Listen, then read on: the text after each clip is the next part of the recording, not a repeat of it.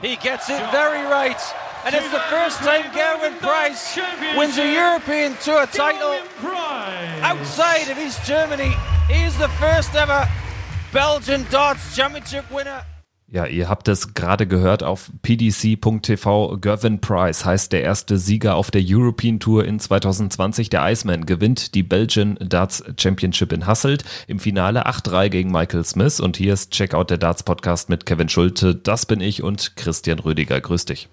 Grüß dich, Kevin, und natürlich wieder ein Hallo an unsere treuen und fantastischen Zuhörer. Ja, ganz genau. Dem äh, kann ich mich nur anschließen. Checkout könnt ihr hören auf äh, Spotify, Apple Podcasts, äh, Soundcloud, mein Sportpodcast, also überall, wo es gute Podcasts gibt. Die wöchentlichen Folgen zur Premier League erscheinen immer am Freitag, auch auf ntv.de.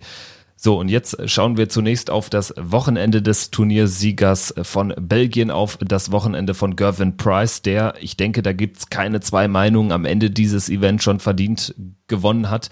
Er hat jede Partie mit mindestens drei Lecks Abstand gewonnen und das ist bei dem doch recht kurzen Format auf der European Tour eine ganze Menge. 6 zu 1 gegen Wesley Plaisir, einen Qualifikanten aus den Niederlanden, dann 6-0 gegen Jamie Hughes, obwohl der einen Average von 101 Punkten ins Board gebrannt hat. Äh, Price aber noch stärker. Dann 6-2 gegen Suljovic, 7-4 gegen Dirk van Dijvenbode, den Überraschungsmann und eben das klare 8 zu 3 im Endspiel gegen Michael Smith. Christian Gervin Price an diesem Wochenende hat er mal wieder unter Beweis gestellt, dass er eigentlich da weitermacht, wo er im vergangenen Jahr aufgehört hat. Selbstverständlich, der Price ist äh, weiterhin heiß, um das mal so sagen zu können. Und er bestätigt ja auf äh, dieser European Tour oder an diesem ersten European Tour Wochenende äh, seine fantastische Form, die er ja praktisch seit dem äh, Gewinn von Risa, also seitdem seitdem er ja seinen European Tour Titel in Riesa verteidigen konnte im vergangenen Jahr, ähm, hat er ja dieses Selbstvertrauen mitgenommen, dann den Grand Slam erfolgreich verteidigen können. Dann ist er ja auch bis ins Halbfinale bei der WM vorgestoßen, so weit wie noch nie in seiner Karriere. Und äh, was er momentan spielt, das ist einfach nur große Klasse. Und äh, wenn wir uns das einfach mal so kurz knackig angucken, er ist momentan der einzige äh, Spieler, der ungeschlagen ist in der Premier League. Er ist der einzige Spieler, ähm, der nach Peter Wright, wenn wir den jetzt mal ausklammern, ähm, zwei Ranglistentitel hat in 2020. Peter Wright hat ja die WM und auch ein Players Championship Event gewonnen und auch somit auch momentan der zweiterfolgreichste Spieler in 2020. Wright hat drei Titel gewonnen, Price hat zwei gewonnen. Und äh, Paul Nicholson hat es ja so schön im Intro gesagt, der erste Spieler, der die Belgian Darts Championship ähm, gewinnt. Und das zeigt einfach auch nur äh, die, diese Form, die wir ja damals auch bei der WM ähm, angerissen hatten. Ist Price denn jetzt auch einer dieser ähm, neuen Challenger, der Van Gerven auch wirklich kitzeln kann? Und er zeigt einfach, ja, er ist es. Und damit bestätigt er natürlich auch erstmal unsere Prognose, die wir damals vorhergesagt hatten und auch die Prognose von Phil Taylor vor ein paar Wochen, als er bei der Promidarts WM äh, zu uns im Podcast gesagt hat, Peter Wright und Gervin Price sind die größten äh, Rivalen von Michael van Gerven in 2020 und das muss man auch momentan so sagen, denn gucken wir uns das mal an. Die Nummer eins van Gerven bislang null Titel in 2020, die Nummer zwei Peter Wright drei Titel, wenn wir die WM mit dazu rechnen und die Nummer drei Gervin Price mit zwei Titeln. Also die Herausforderer sind sogar momentan stärker als der Branchenprimus. Ja, und über einen haben wir jetzt noch gar nicht richtig gesprochen. Das ist der Finalist, der äh, Vize-Champion der Belgian Darts Championship, Michael Smith. Der hat eben jenen Michael van Gerven aus dem Turnier genommen in Hasselt. 6 zu 5 in einem Achtelfinalspiel, das auch einiges zu bieten hatte und das einfach viel zu früh kam im Turnierverlauf. Aber es lag eben daran, dass van Gerven natürlich an eins gesetzt war und Michael Smith eben aufgrund eher ja, nicht so guter Ergebnisse auf der Pro Tour nur an Position 16. Jetzt muss man konstatieren, Van Gerven hat sich da auch wieder zurückgekämpft. Er hätte das Spiel fast noch umgebogen, trotz eines zwischenzeitlichen 2 zu 5 Rückstands. Aber am Ende schafft er das ganz große Ding dann nicht. Also er muss sich äh, beugen seinem Gegner. Und das zeigt auch, Michael van Gerven hat auf gewissen Ebenen aktuell zu kämpfen, weil es eben nicht mehr so selbstverständlich ist, dass er seine Partien gewinnt. Ähm, na klar, also momentan fehlt Van Gerven, habe ich so den Eindruck, ein bisschen dieser letzte Punch, der ihn immer äh, ausgezeichnet hat.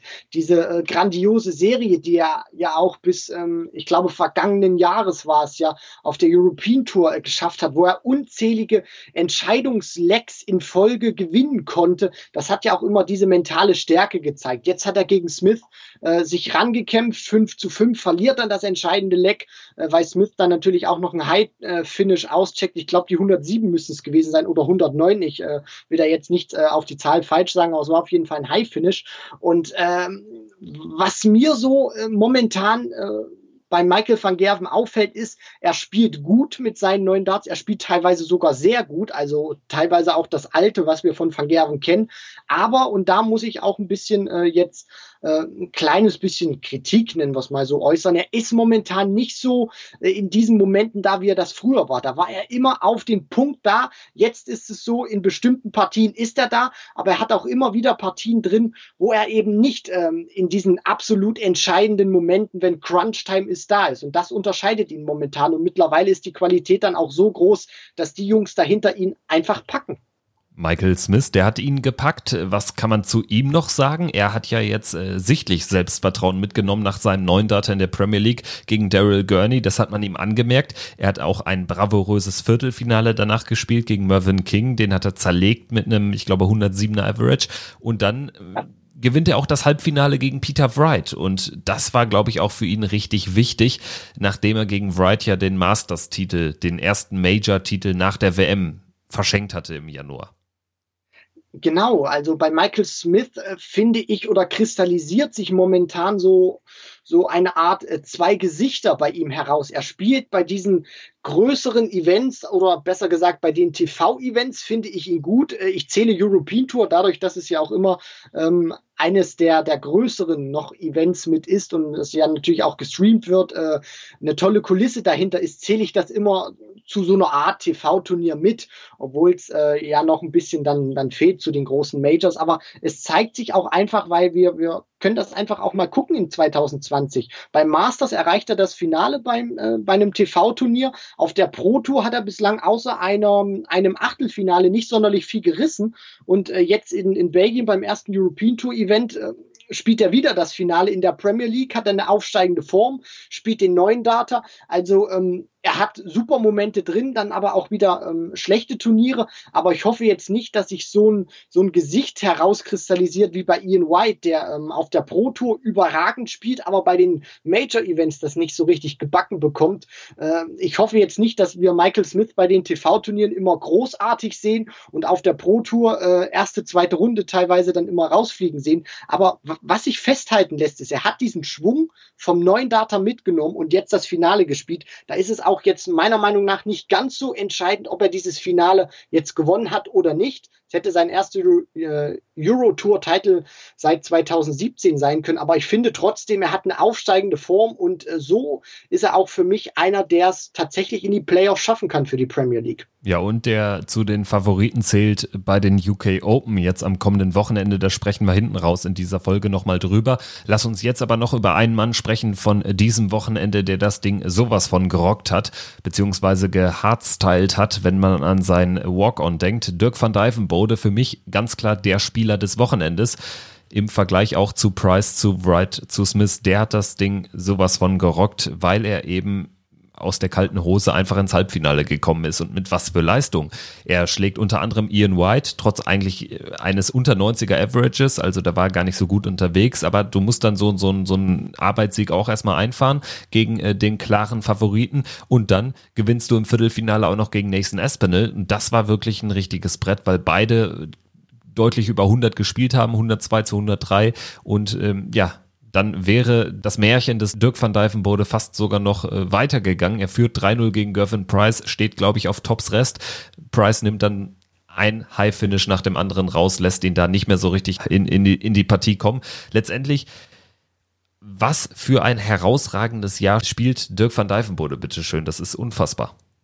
Ja, also für seine Verhältnisse spielt er wirklich äh, bislang ein tolles Jahr. Und du hast diese Partie gegen Nathan Aspinall angesprochen. Das war von den Averages her, also die beide gespielt haben, beide über 100. Van Dijvenbode ähm, müsste nur 102 gewesen sein oder knapp 103. Aspinall auch 103.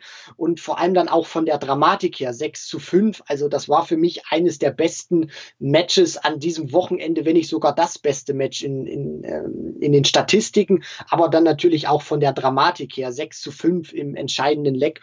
Und äh, Van Dijvenbode ist für mich so eine Art Wundertüte auch ein bisschen. Aber man muss dieses Jahr, da gebe ich dir vollkommen recht, Kevin, loben von ihm, weil er hat jetzt ein Halbfinale gespielt beim ersten äh, European Tour Event. Er hat ein Halbfinale gleich ähm, gespielt am ersten Pro Tour Wochenende bei Players Championship 2.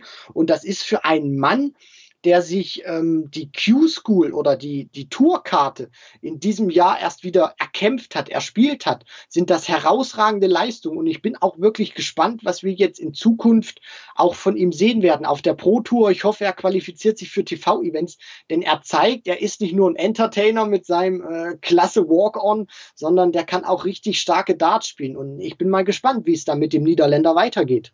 Und dann muss man sich natürlich auch die Frage stellen, wie kann er es so mit seinem Beruf vereinbaren? Er arbeitet ja noch, er ist äh, tätig auf einer Auberginenfarm. Auch das äh, passt zur lustigen äh, Geschichte rund um Dirk van Dijvenbode. Und das sind dann alles so Faktoren, die natürlich auch entscheiden, wohin dann die Reise erstmal hingeht. Ähm, dann würde ich sagen, Lass uns jetzt, bevor wir zu den UK Open kommen, natürlich noch irgendwie zwei, drei andere Namen diskutieren, die vielleicht ihr Potenzial nicht haben abrufen konnten. Es sind fünf der 16 gesetzten Spieler in Runde zwei rausgeflogen. Das äh, würde ich sagen, ist ein normaler Schnitt. Darunter Vatimena und Clayton trotz eines Average äh, von über 100 und auch Durant hat an den 100 gekratzt wirklich enttäuscht haben da eher nur Cullen und White für mich. Oder sehe ich das anders? Also wenn man jetzt vielleicht die nimmt, die in der ersten oder in der zweiten Runde rausgegangen sind. Ansonsten würde ich auch Rob Cross einmal mehr dazu holen wollen. Der hat zwar sein erstes Spiel gegen Damon Hatter gewonnen, aber ist ja dann gegen Christoph Ratajski auch klar ausgeschieden mit 3-6 im Achtelfinale. Ja, also bei Rob Cross äh, gebe ich dir auch bedingt äh, recht, weil der hat äh, gegen Damon Hatter 6 zu 1, das sieht klar und deutlich aus, aber das war vor allem auch eine Partie, da kann man wirklich sagen, ein Spiegelbild äh, des Rob Cross. Der hat nämlich einen Break drin gehabt. Ich glaube, das müsste sogar das zweite Leck gewesen sein, wo er mit 26 Darts äh, dieses Leck sich holt von Damon Hatter. Ähm, das zeigt ja einfach auch erstmal, wie, wie schlecht Hatter da gespielt hat und wie schlecht Cross da auch gespielt hat. Aber die anderen Lecks, ähm, das Leck davor und die zwei Lecks danach, die hat Cross richtig gut gespielt. 15 Darts, 14 und 13 waren dabei. Also das, das hat natürlich auch gezeigt, ähm, diese, diese enormen Schwankungen die er da drin hat. Der, der trifft teilweise gefühlt alles, dann geht aber auch mal wieder gar nichts. Und äh, ich würde ihm da auch ein bisschen, bisschen Zeit noch geben, weil wir dürfen nicht vergessen, Rob Cross, ähm, viele, die die Premier League verfolgen, der ist momentan auch in der Entwicklung drin, denn ihr werdet das sicherlich gemerkt haben, der ist ein bisschen schmaler geworden, nicht nur um die Hüfte rum, auch um den Bauch, und auch ums Gesicht. Und das heißt natürlich auch, wenn du abnimmst, und er hat auch gesagt, er möchte weiterhin abnehmen, er möchte weiterhin Gewicht verlieren, weil er konnte sich teilweise vor ein paar Wochen nicht mehr im Spiegel ertragen, dann verändert das natürlich auch dein Dartspiel. Wenn du nicht mehr so fülliger bist wie noch vor ein paar Monaten, hast du natürlich auch eine andere Balance an Bord. Und da musst du dich erstmal dran gewöhnen. Und bei Rob Cross sehe ich das momentan auch, dass der in diesem, in diesem Wandlungsprozess ist, wo man, wo er wirklich ganz stark spielen kann, aber auch teilweise ähm, sehr häufig abfallen kann. Deswegen würde ich ihm ein bisschen Zeit geben, auch wenn er natürlich von seiner Ranglistenposition, von seiner Vita her äh, mehr bringen muss. Aber das hat er sich selber zuzuschreiben, weil er hat nun mal drei unfassbar große Titel gewonnen mit der WM, mit dem Matchplay und mit, den Euro äh, mit dem European Darts Championship. Daran wird er gemessen und ähm, das, das sehen die Leute am Ende auch nur. Aber trotzdem, ein bisschen Geduld sollte man da mit ihm auch in den nächsten Wochen haben. Ian White, Joe Cullen, da gebe ich dir recht, war ich enttäuscht. Aber da muss ich auch sagen, ich war ähm, sehr positiv überrascht vom Joe Cullen Bezwinger ähm, in Runde 2 Martin Klärmarker, ja, ja. Genau, der hat nämlich dann ähm, im, in der Runde der letzten 16 dann noch gegen Mervyn King verloren, aber das ist auch so einer, der gezeigt hat, Tourcard geholt, sofort auf der European Tour gut eingeschlagen. Also da bin ich auch gespannt, wie Van Dijvenbode, wie es da weitergeht. Die Niederländer haben zwar jetzt nicht diese sehr starke Nummer zwei hinter Van Gerven, aber sie sind sehr breit aktuell. Das muss man ja auch mal lobend erwähnen.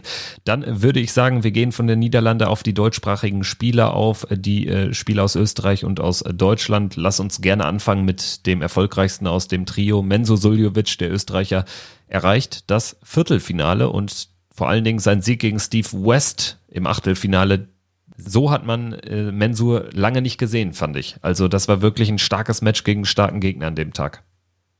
Auf jeden Fall. Also Mensur hat sich bei diesem Turnier auch wieder ein Stück weit zurückgemeldet. Das war auch ein ganz wichtiges Turnier von, von ihm. Er war da auch in der Setzliste drin, greift erst am zweiten Tag ein. Das ist natürlich auch äh, zum einen natürlich ein Vorteil für ihn oder in seiner momentanen Situation. Zum anderen kann das aber auch natürlich wieder ein Nachteil sein, weil derjenige, auf den du triffst, der kennt die Bühne schon, der weiß, wie mu muss er sich da oben bewegen, wie ist die Beleuchtung, ähm, ist da vielleicht ein bisschen auch was anderes mit der Bühne oder so. Das heißt, der hat natürlich schon diesen Eingewöhnungs Überraschungsfaktor. Aber Menso hat das toll gemacht, hat Ryan Searle zum Auftakt bezwungen in seinem Auftaktmatch, obwohl er vier Punkte im Schnitt schlechter spielt. Ryan Searle dieses Jahr schon einen Titel geholt, MVG geschlagen und dann natürlich dieses äh, tolle Match im Achtelfinale gegen Steve West, wo er knapp 104 Punkte spielt. Dann auch noch, äh, sage ich mal, den neuen Data angegriffen hat ähm, in Belgien. Also Menso hatte so einige Highlights drin, wo er auch wieder aufbauen kann. Ja, und gegen Price äh, fand ich, war der Tank einfach ein bisschen leer. Das hat man gemerkt. Da spielte dann unter 90, ist äh, chancenlos gegen den Iceman. Aber ein Viertelfinale ist sicherlich so das, was er sich auch als Mindestziel hat äh, vorgenommen. Gehe ich jetzt einfach mal davon aus. Und äh, so ein Ergebnis hält ich dann auch einfach in der Pro-Tour-Rangliste unter den gesetzten Spielern. Und das ist natürlich auch nicht unwichtig. Ähm, dann vielleicht der Blick auf Roby John Rodriguez. Der geht in Runde 1 raus gegen Steve Lennon. Ganz kurz, äh, war grundsätzlich erstmal mehr drin in einer ausgeglichenen Partie, fand ich. Ähm, da gebe ich dir zu 100 Prozent recht. Das sind jetzt zwei Spieler, wo ich sage, da entscheidet Tagesform, da ist jetzt keiner unbedingt besser und äh, auch vom Average hat die beiden nicht sonderlich viel getrennt. Ich glaube, ein Punkt war dazwischen. Das ist im, im Darts eigentlich gar nichts und für ihn dann ärgerlich, dass er die Partie mit 6 zu 3 verliert. Aber da muss er jetzt auch sa, äh, sage ich mal, durch. Da muss, muss er jetzt auch wieder lernen, Erfahrung draus sammeln und ähm, er hat es ja schon gezeigt auf der European Tour, dass er toll spielen kann, unter anderem im vergangenen Jahr, dass er ja auch schon in vollkommen andere Dimensionen durchgedrungen. Deswegen, er wird enttäuscht sein, aber er sollte auch an solchen Sachen immer wieder aufbauen. Ja, das gilt äh, sicherlich auch für Gabriel Clemens, den ich da ja so eine halbe Klasse zumindest höher einschätze aktuell. Das zeigt nicht nur die Ranglistenposition, sondern das zeigen auch seine konstant starken Averages. Jetzt hat er zwar nur eine zweite Runde zu Buche stehen, er ist da gegen Christoph Ratajski, den starken Polen, rausgegangen mit 2 zu 6, aber er hat auch ein sehr schwieriges, kompliziertes, weil sein Gegner eben stark war, Erstrundenduell gegen Kellen Ritz gewonnen mit 6 zu 3. Gabriel Clemens kann sicherlich auch auf diesem Auftaktwochenende in der European Tour aufbauen, gerade auch unter dem Gesichtspunkt, dass er jetzt das erste Geld direkt hat einsammeln können, 2000 Pfund, da steht er und die Mission erste EM-Teilnahme ist da in vollem Gange. Definitiv und äh, Gabriel Clemens ist ja auch einer der Spieler, ähm, der in diesem Jahr bei jedem Turnier, wo er angetreten ist, Preisgeld äh, eingespielt hat. Wir sehen jetzt mal diesen äh, Qualifier ab, wo er sich eben jetzt für diese Belgian Darts Championship äh, qualifizieren musste. Aber ähm, er, er zeigt einfach, er ist da, er qualifiziert sich für die Events, er ist konstant, er kommt immer mal diese eins, zwei Runden weiter, die eben verdammt wichtig sind für die Leute, die eben außerhalb dieser Top 32 stehen. Denn da qualifiziert sich eben nicht jeder für jedes Event. Und Gaga ist auch einer, der dringt dann eben in, in diese Dimension vor, der spielt Viertelfinals, der spielt Halbfinals. Und ähm, das zeigt dann vor allem ähm, und das, das unterscheidet ihn dann auch einfach, sage ich mal, bislang von Spielern, die außerhalb der Top 32 stehen, weil eben er sehr konstant ist. Und ähm, wenn du immer wieder Preisgeld einspielst und immer wieder für die Rangliste beziehungsweise die verschiedenen Ranglisten, die es dann gibt, das Geld einspielst, dann weißt du auch einfach, du hast einen Vorteil gegenüber anderen Spielern, die sich bei dem Event vielleicht nicht qualifizieren disqualifiziert haben. Und ähm, ja, das einzige oder besser gesagt der einzige Wermutstropfen, den man sehen kann, ist, dass Gabriel Clemens auf der European Tour bislang noch nie am Sonntag gespielt hat. Also zumindest noch nicht äh, aktiv auf der Bühne.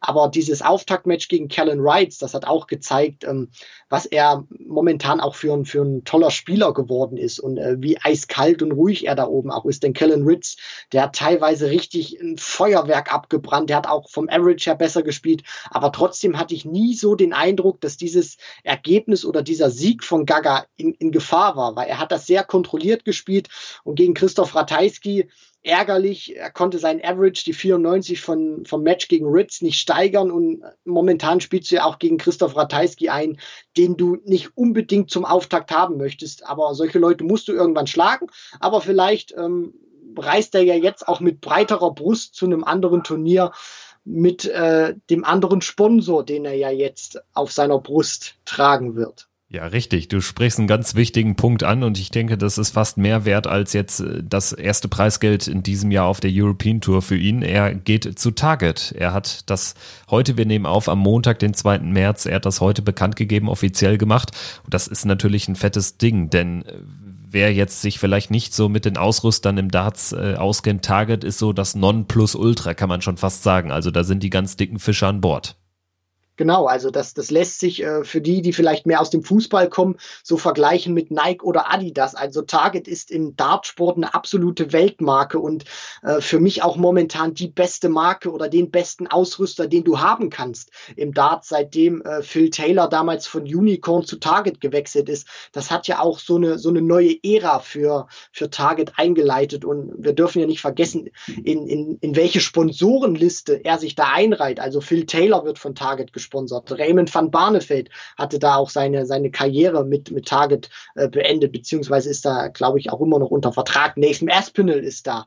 Ähm, also das, das ist wirklich Wahnsinn. Adrian Lewis, der, der zweifache Weltmeister, also Dave Chisnell war dort vor seinem Wechsel zu Harrows. Also Gabriel Clemens kann sich äh, wirklich dafür auch auf die Schulter klopfen. Das ist ein richtig, du hast es angesprochen und ich möchte es nochmal zitieren, fettes Ding, was du da gesagt hast, Kevin. Großartig.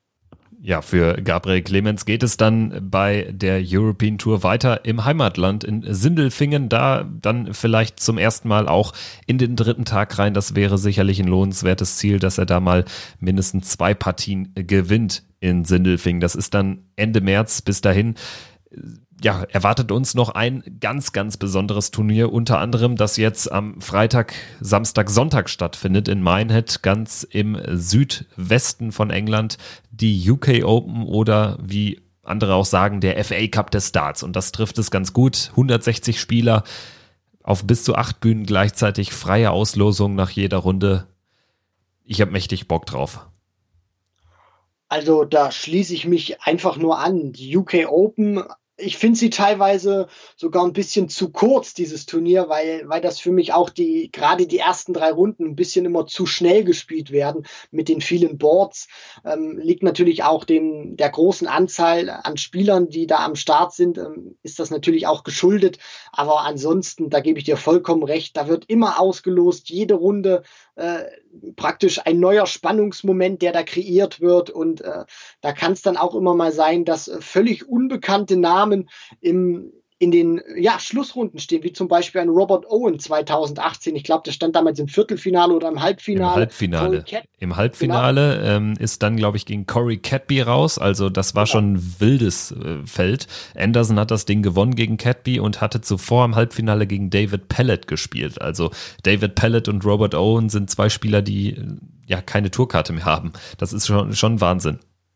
Genau, und äh, das, das macht dann auch dieses Turnier dann auch mal aus, weil so können natürlich auch äh, große Geschichten entstehen, wenn du so ein Turnier mitnimmst. Wir dürfen ja auch nicht vergessen, Rob Cross, der ist ja bei diesem Turnier uns allen damals zum ersten Mal so richtig in Erscheinung getreten, als er noch ähm, als Elektriker gearbeitet hat und auf der Hauptbühne damals Michael van Gerven zwar vom Ergebnis her sehr deutlich unterlegen war, aber damals schon gezeigt hat, dass er richtig toll spielen kann. Und ja, vielleicht sehen wir das auch bei den UK Open in diesem Jahr, dass irgendeiner von den äh, Qualifikanten, vielleicht auch sogar von den äh, Rileys Amateuren da durchkommt und dann plötzlich so eine Karriere startet wie Rob Cross, weil das ist einfach toll, was da entstehen kann. Wir hatten schon Partien zum, zum Auftakt in der dritten beziehungsweise äh, in, in der, ja, also dann, wenn die, wenn die gesetzten Spieler einsteigen, da haben dann zum Beispiel auch schon mal Adrian Lewis oder Dave Chisnell gegeneinander gespielt. Das würde es normalerweise so nie geben, aber bei den UK Open kann das passieren und schon zum Auftakt, wenn solche Gesetzten dann einsteigen. Ja, genau, das ist der Punkt. Ab Runde 4, also ab Freitagabend, da treten dann die 32 gesetzten Spieler, die Top 32 der Order of Merit dann auch in den Wettbewerb ein und dann kann es theoretisch zum Spiel zwischen Price und Van Gerven kommen oder Wright gegen Price, was auch immer. Jetzt erübrigt sich ein bisschen die Frage nach den Favoriten, weil man eh äh, die Auslosung immer abwarten muss. Es können sich ja dann auch die Favoriten sehr früh gegenseitig aus dem Turnier werfen. Äh, und auch grundsätzlich ist ja eigentlich klar, wer jetzt so die Darts-Szene aktuell dominiert. Das haben wir jetzt ähm, zweimal wöchentlich im Podcast thematisiert. Das sind eben Van Gerven, Price, Wright, Smith, Espinel. Die würde ich auf jeden Fall so damit mit reinnehmen. Jetzt äh, aber vielleicht können wir nochmal diskutieren, wer sind denn unsere Überraschungskandidaten? Christian, wen hast du auf der Rechnung? Äh, vorbehaltlich vielleicht einer guten Auslosung etc. pp. Also wen siehst du da mit Chancen ausgestattet, vielleicht hier ein richtig geiles Turnier zu spielen und weit zu kommen?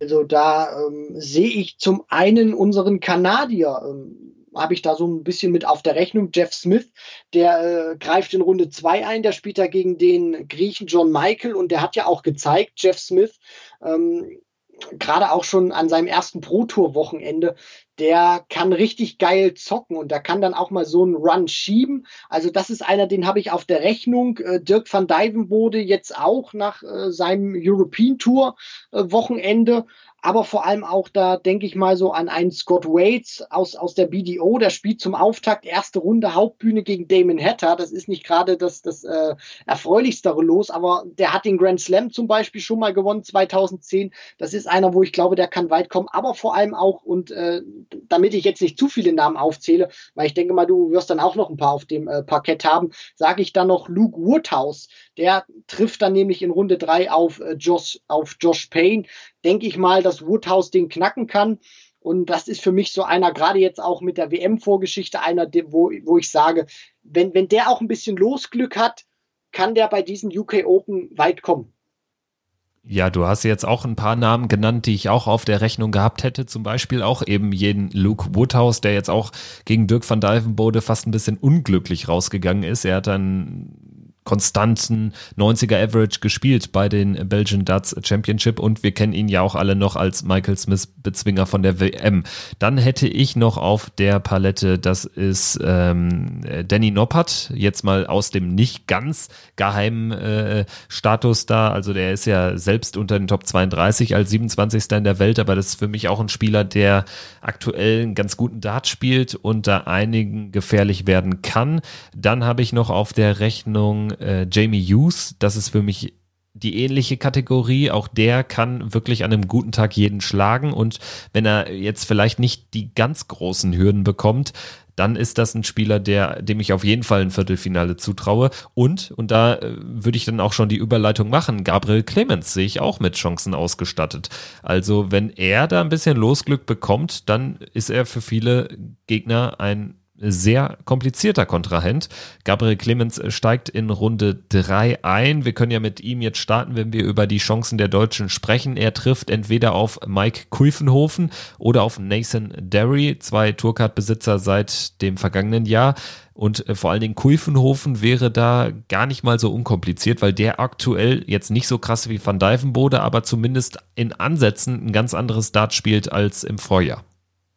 Ja, aber ich gehe da auch trotzdem mit dir mit. Für mich ist er nicht nur so ein, so ein kleiner Geheimfavorit, sondern auch einer, ich nenne ihn mal Players to Watch, also den man wirklich schon hinter den ganz Großen auf der Rechnung haben muss. Und ähm, ich finde auch Runde drei, wo er dann einsteigt, entweder Derry oder Kuivenhofen, Das ähm, muss er meines Erachtens nach auch machen. Also wenn du dann auch, sage ich mal, diese, diese Schritte dann gehen möchtest, dann in die Top 32, später auch in die Top 20, dann musst du solche ähm, Leute dann auch schlagen. Und gerade in, in dieser Phase, wo sich Gabriel Clemens befindet, ähm, ist das für mich auch ein Spieler, ähm, wo ich sage, da ist er zu 100 Prozent Favorit. Und wenn er das nicht gewinnen sollte, dann bin ich auch schon ein kleines bisschen enttäuscht, weil er hat äh, mich persönlich auch sehr verwöhnt in den letzten Wochen und Monaten. Und da sind auch meine Erwartungen, gerade jetzt bei TV-Turnieren, wo er am Start ist, für ihn doch schon gestiegen.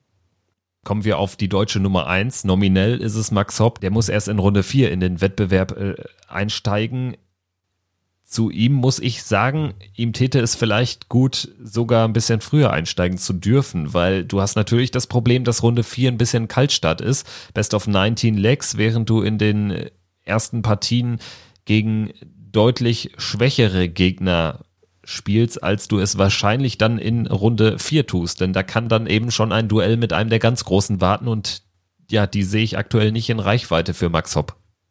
Nein, und äh, vor allem ist es ja auch so, kann er ja vor allem auch gegen einen Spieler spielen, der dann schon drei äh, Spiele praktisch im Arm hat und die auch momentan nicht so, nicht so schlecht unterwegs sind. Er könnte zum Beispiel auch auf Martin Klärmarker treffen. Der trifft ja in Runde eins ähm, auf Dirk Telnekes. Und ähm, der, der hat ja jetzt auch gezeigt auf der European Tour, dann auch schon auf der Pro Tour ein bisschen mal für Aufmerksamkeit gesorgt. Das ist jetzt kein schlechter Spieler. Und äh, in dieser Phase, wo sich Hopp befindet, ist das für ihn auch einer, wo ich sage, da sehe ich Hopp nicht zu 100 Prozent vorne, sondern das ist für mich auch momentan so eher 60, 40 äh, Klärmarker, wenn es zu so einer Partie kommen könnte. Damon Hatter, der greift in Runde 1 ein. Der hat ein World Series Turnier gewonnen. Äh, Scott Wade Waits könnte da warten, der Grand Slam Champion. Also da sind viele Leute drin, wo er wirklich große Schwierigkeiten bekommen kann. Gerade auch, wenn er aus der kalten Hose startet, so wie du das äh, richtig gesagt hast, Kevin.